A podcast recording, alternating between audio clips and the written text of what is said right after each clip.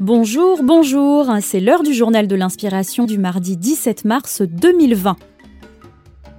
On parlera d'éco-volontariat, d'une application qui va révolutionner le secteur médical en Afrique et d'une autre application concernant les voitures sur l'île de la Réunion. Lire, lire, lire. Cela tombe bien puisque en ce moment, on aura peut-être un peu plus de temps pour lire.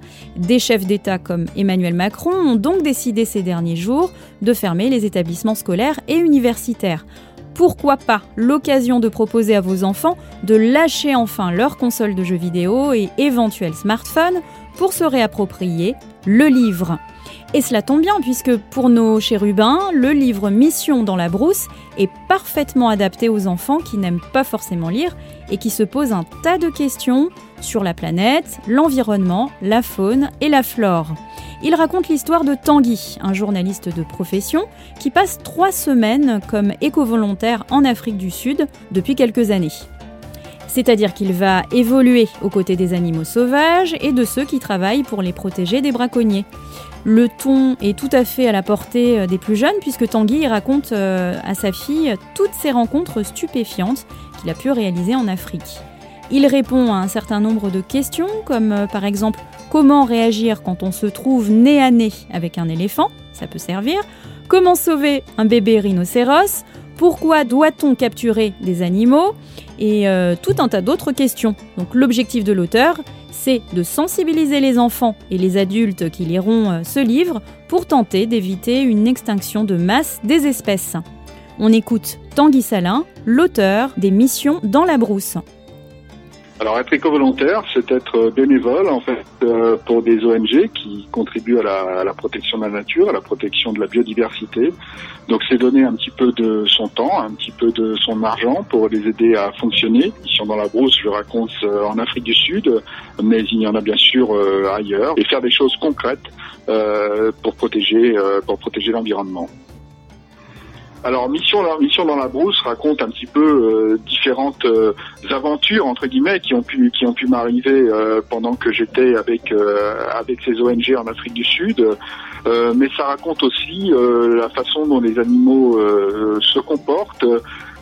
ça raconte un petit peu la, la, la vie des animaux sauvages. L'idée c'est de c'est de sensibiliser les lecteurs, les enfants d'abord, mais aussi leurs parents, à ce que c'est que la vie sauvage et puis à ce que sont les contraintes euh, de la de la protection de la de la biodiversité, notamment la vie des rangers, hein, les éco-gardes qui consacrent euh, leur vie. Et donc à travers à travers cette histoire, euh, j'espère bah, sensibiliser évidemment les lecteurs, mais aussi les faire peut-être voyager, rêver un petit peu et, et, leur donner un petit un objectif positif euh, dans un climat qui est globalement effectivement très anxiogène avec euh, avec le braconnage, avec le changement climatique et avec euh, toutes ces choses sur lesquelles on a le sentiment de ne pas avoir prise. Et eh bien là, c'est l'idée de se dire que que si on peut on peut agir chacun à notre niveau chacun en fonction de nos moyens et que ce, cette l'éco-volontariat et les missions dans la brousse en sont une. Y a-t-il un passage en particulier qui résumerait ces idées de voyage, de rêve euh, et d'action euh, vis-à-vis de la nature dans, dans ce livre? C'est celui euh, d'une opération que, que l'on avait à laquelle j'ai participé, donc on avait dû qu'on avait dû monter pour réunir une maman rhinocéros et son bébé qui avaient été séparés dans des circonstances qu'on ne connaît pas. Et donc c'est un des cas où finalement on doit intervenir directement auprès des auprès des animaux. Hein. Ce sont des animaux sauvages qui vivent totalement en liberté mais parfois on est amené à, intervenir pour les pour les protéger. Euh, et là, c'était le cas. Euh, il a fallu réunir les deux. C'est une, opération assez complexe euh, à monter pour qu'elle se déroule avec succès. Donc tout ça, je le raconte dans le livre. Et surtout, c'est une histoire euh, qui se termine sur un happy end puisque la réunion la réunion a parfaitement fonctionné de temps en temps, il y a des, il y a aussi des, des, histoires qui se finissent bien et ça donne, ça donne le moral, ça, ça donne l'énergie qu'il faut pour continuer le combat éco-volontaire, donc euh, des contacts, un site internet peut-être pour ceux et celles qui souhaiteraient euh, le devenir? Alors, euh, il y a beaucoup, beaucoup d'organisations qui, qui, proposent ce genre de choses. Moi, j'ai eu l'occasion de partir avec notamment trois d'entre elles. L'une qui s'appelle Siafunda Wildlife and Conservation, l'autre s'appelle Leo Africa et la dernière Wildlife Act. Ce sont toutes des organisations sud-africaines, donc plutôt anglophones. Il y a une chose que je voudrais dire à ceux qui, qui voudraient partir en tant qu'éco-volontaires, c'est de faire très attention à l'organisation avec laquelle ils partent. Il y a beaucoup d'organisations, malheureusement, euh, qui en ont fait une sorte de business lucratif, exactement comme dans l'humanitaire, avec des, des, faux projets finalement. Il faut notamment euh, éviter toutes les organisations qui euh, proposent de manipuler, jouer, euh, batifoler, papouiller les animaux sauvages, parce que c'est pas du tout, pas du tout un, un rôle, une fonction euh, qui correspond à, à, la, à, la, protection de la nature. Mais en dehors de ça, il y a bien sûr beaucoup d'organisations sérieuses, dont celle que j'ai. On les encourage à se renseigner avant de partir avec euh, la première contactée, peut-être de euh, s'intéresser aux forums, aux avis de bénévoles qui ont déjà euh, participé à ces missions, peut-être?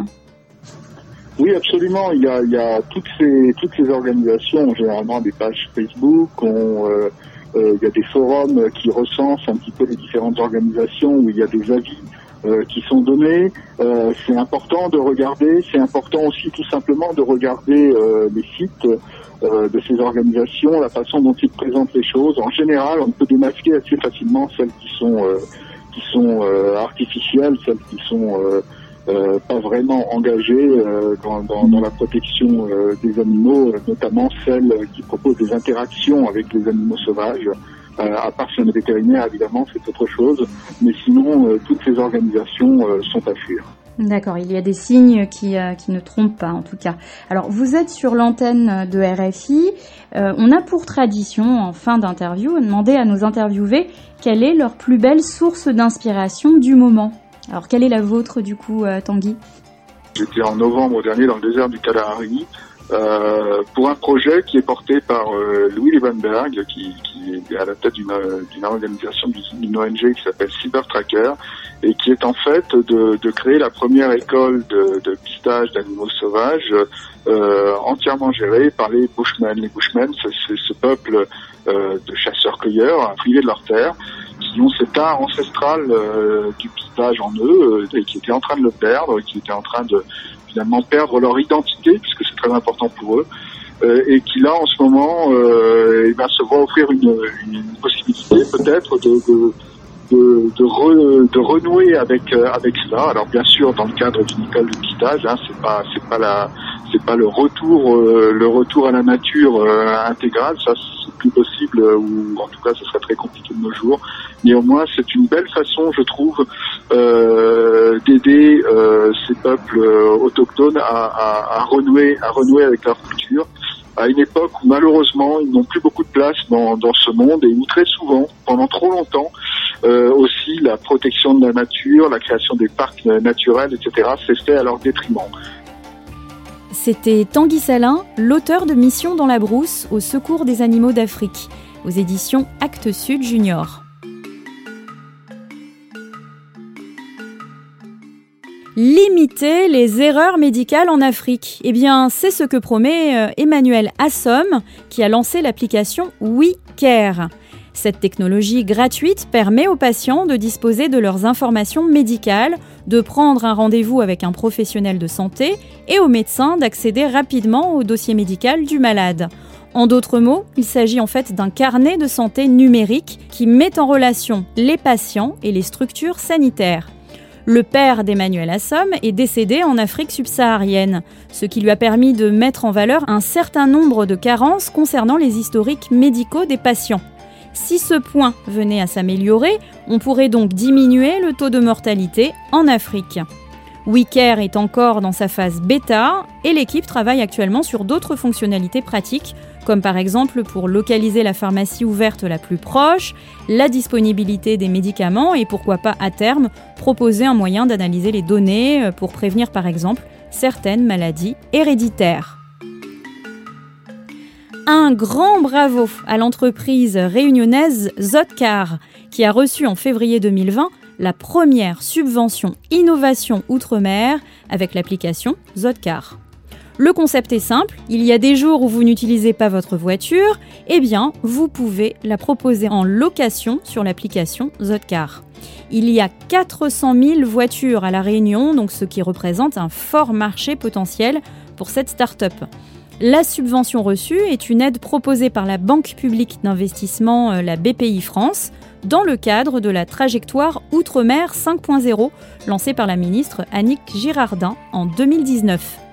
Il s'agit de la première start-up ultramarine à recevoir cette aide et on rappelle que la stratégie Trajectoire Outre-mer 5.0 vise cinq objectifs. Zéro carbone, zéro déchet, zéro polluant agricole, zéro exclusion et zéro vulnérabilité face aux risques naturels. Enfin, un appel est lancé à tous les vidéastes en herbe, les autodidactes mais aussi les professionnels qui souhaiteraient donner de la visibilité à leurs films. Vous pouvez participer au concours mobile si vous avez tourné votre film avec un smartphone et que vous résidez dans l'un des 54 pays du continent africain. Ce festival a la volonté d'accompagner de jeunes réalisateurs africains en octroyant des bourses d'aide à la production. Le Grand Prix Africa est de 10 000 euros, celui du film francophone de 2 500 euros, celui de la musique originale de 2 500 euros, et pour encourager les talents féminins, eh le prix de la réalisatrice africaine est de 1500 euros.